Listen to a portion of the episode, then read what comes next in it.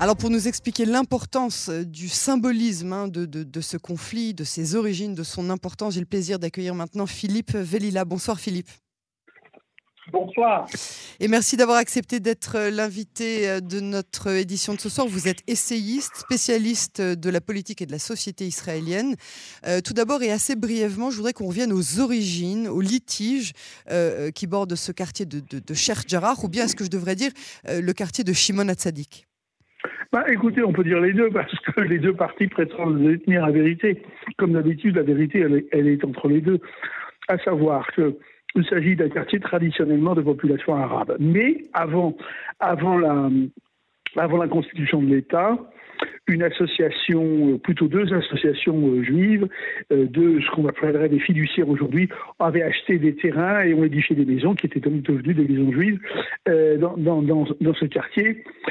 après, la, après la guerre d'indépendance en, 1900, en 1948, la Jordanie a annexé toute la Jérusalem orientale et donc ce quartier et a donné ses maisons à des Palestiniens qui avaient été, euh, qui avaient été, qui avaient abandonné ou chassé, alors ça dépend de, l'interprétation, euh, leur, domicile pendant ce qu'ils appellent là, c'est-à-dire, c'est-à-dire la catastrophe qui les a frappés euh, en perdant la, la guerre d'indépendance. Et donc, on est aujourd'hui dans une situation juridique extrêmement compliquée puisque chacun a des titres de propriété les, associations juives qui ont racheté euh, les titres de propriété des anciennes associations juives euh, montrent, montrent ces titres de propriété, et puis les, et puis les, les, les Palestiniens euh, qui ont été hébergés dans ces, dans ces maisons montrent qu'elles ont hérité au bout de trois ans, au bout de trois ans de, de présence également de titres de propriété. Donc on est dans une situation qui, du point de vue juridique, est inextricable. D'ailleurs, il y a eu des contentieux qui sont montés jusqu'à la Cour suprême, des contentieux incessants depuis, depuis près d'une vingtaine d'années, il faut bien voir qu'aujourd'hui, le conflit n'est pas juridique, il est bien entendu politique, à savoir, est-ce que hein, ce quartier... Pardon Idéologique surtout. Oui, idéologique, euh, politique. Est-ce que ce quartier est un quartier juif ou est-ce que c'est un quartier arabe? C'est aussi simple que ça.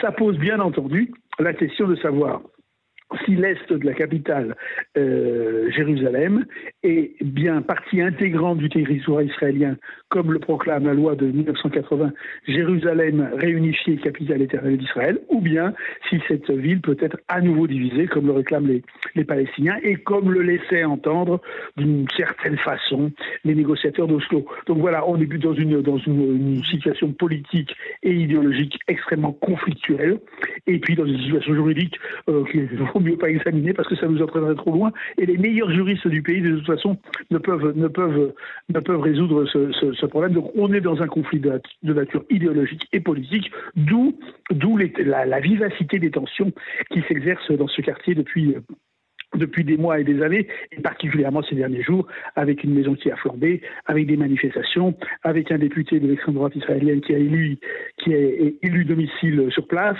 et, avec le, Premier ministre qui à la fois condamne la présence de ce, député euh, Benvir, et puis euh, en même temps, en même temps défend les habitants juifs de, de ce quartier. Donc on est dans une situation d'une complexité extrême. Alors, euh, précisément en mai dernier, hein, je le rappelle pour nos auditeurs, les affrontements qui avaient euh, opposé juifs et palestiniens ont été à l'origine de l'escalade de la violence qui a plus tard engendré l'opération militaire euh, Gardien des remparts. Entre-temps, la Cour suprême a décidé de calmer hein, temporairement les esprits en gelant sa décision de renvoyer les familles palestiniennes. Mais si je comprends bien, on recule pour mieux sauter. Quelle solution peut s'offrir à nous pour éviter un regain de violence Est-ce qu'il y a une issue euh, pour ce conflit qui n'en finit pas? Non. Non, non, il n'y a pas d'issue. Il n'y a pas ah, d'issue négociée et négociable. Il y a une issue simplement par la capitulation d'une des deux parties. Et donc la, seule solution, bah, c'est celle du Premier ministre et celle de la Cour suprême, c'est de différer, différer, différer les, décisions qui donc euh, condamneraient l'une ou l'autre partie. Ça peut durer longtemps, vous savez. Euh, la droite israélienne depuis, euh, depuis plusieurs dizaines d'années dit à propos du conflit général, du conflit israélo-palestinien, qu'elle gère le conflit. Et eh bien là, il s'agit de, de, gérer un micro-conflit dans un micro-quartier, parce qu'il faut bien rappeler que le contentieux porte sur quelques dizaines d'habitations, quelques dizaines de familles. On est donc là dans le symbolique, et comme vous disiez, dans le conflit, dans le conflit très idéologique et, et, et donc politique, à savoir que, comme vous voulez le rappeler, tout ce qui touche Jérusalem est explosif, et donc on pourrait avoir une situation qui se dégrade progressivement, progressivement et qui pourrait mener également à, un conflit comme celui qu'on a connu en mai dernier, avec toutefois, toutefois, je serais un peu plus nuancé que vous, il n'y a pas eu que ça. Il n'y a pas eu que ça euh, en, mai. Il y avait eu également dans d'autres villes, celle de, celle de Jaffa, d'où je vous parle, il y a eu également un, conflit avec eux avec euh, une, une yeshiva, une école, une école euh, talmudique, et puis euh, non talmudique, oui, pardon, talmudique et puis et puis et puis il y a eu beaucoup d'autres choses. Il y a également des erreurs qui ont été commises par la police, des violences commises par des Palestiniens et également des violences commises par des, des extrémistes juifs. Donc on était dans une situation littéralement explosive et effectivement l'étincelle de Cheikh Jarrah a joué un rôle. Alors, euh, les parlementaires, on parlait tout à l'heure d'Itamar Ben-Gvir, euh, on sait hier que trois députés de la liste arabe unie euh, se sont rendus sur place. est-ce qu'ils ont raison de se mêler activement du conflit ou bien est-ce que c'est une balle dans le genou pour ces députés de l'opposition?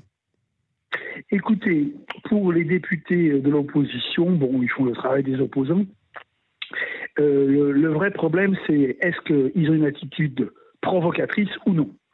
Alors les députés de la liste arabe unifiée se sont affrontés avec euh, les autorités israéliennes, notamment un maire adjoint de Jérusalem, mais c'est resté quand même dans des limites relativement raisonnables, disons. Par contre, Itamar ben qui a été condamné très fermement par le, Premier ministre, lui ne cache pas, il ne cache jamais son intention d'aggraver les conflits. C'est une stratégie de tension, à savoir plus le conflit sera grave, plus il sera tendu, plus il sera explosif, plus euh, son idéologie, à savoir l'idéologie de, l'annexion, euh, progressera dans les têtes. Et il faut dire il faut dire, de façon très honnête, je crois, que jusqu'à présent, ça marche assez bien, puisqu'il ne cesse, il a, il a d'abord réalisé un, sa liste a fait un très bon score aux, aux, élections de l'année dernière, et quand on regarde les sondages, il est quand même relativement suivi par son public, et même un peu plus que son public. Oui, il continue. Enfin, il, il, il, ne dévie jamais. Hein, Itamar Ben Gvir, le, le sionisme. C'est sa force. C'est sa force. C'est qu'il a un discours. Il a un discours d'une clarté limpide, et donc à partir de là, bien, un certain nombre de gens peuvent, peuvent s'identifier c'est ça. C'est ça. Donc, euh, affaire à suivre. Euh, on, on, imagine que c'est euh, un conflit ou en tout cas une lutte qui, continuera encore sur le, très très long terme, mais sans dénouement a priori dans, dans, dans, les mois qui viennent. Sauf, sauf une catastrophe, une catastrophe comme celle qu'on a connue au mois de mai et qui se traduirait par la défaite définitive de, de l'une des deux parties. Oui, mais ça, ça engendrerait, ça engendrerait. C'est-à-dire que le choix, c'est le choix, il est, il, est négatif. C'est soit la confusion, soit le chaos. Mhm. C'est euh, un qui perd, l'autre qui perd, en fait. C'est lose-lose euh, situation. Oui, c'est ça. À suivre, en tout cas, je vous remercie beaucoup, Philippe Velila, euh, pour cette analyse. C'est moi qui vous remercie. À très bientôt sur Canon Français. À très bientôt. Au revoir.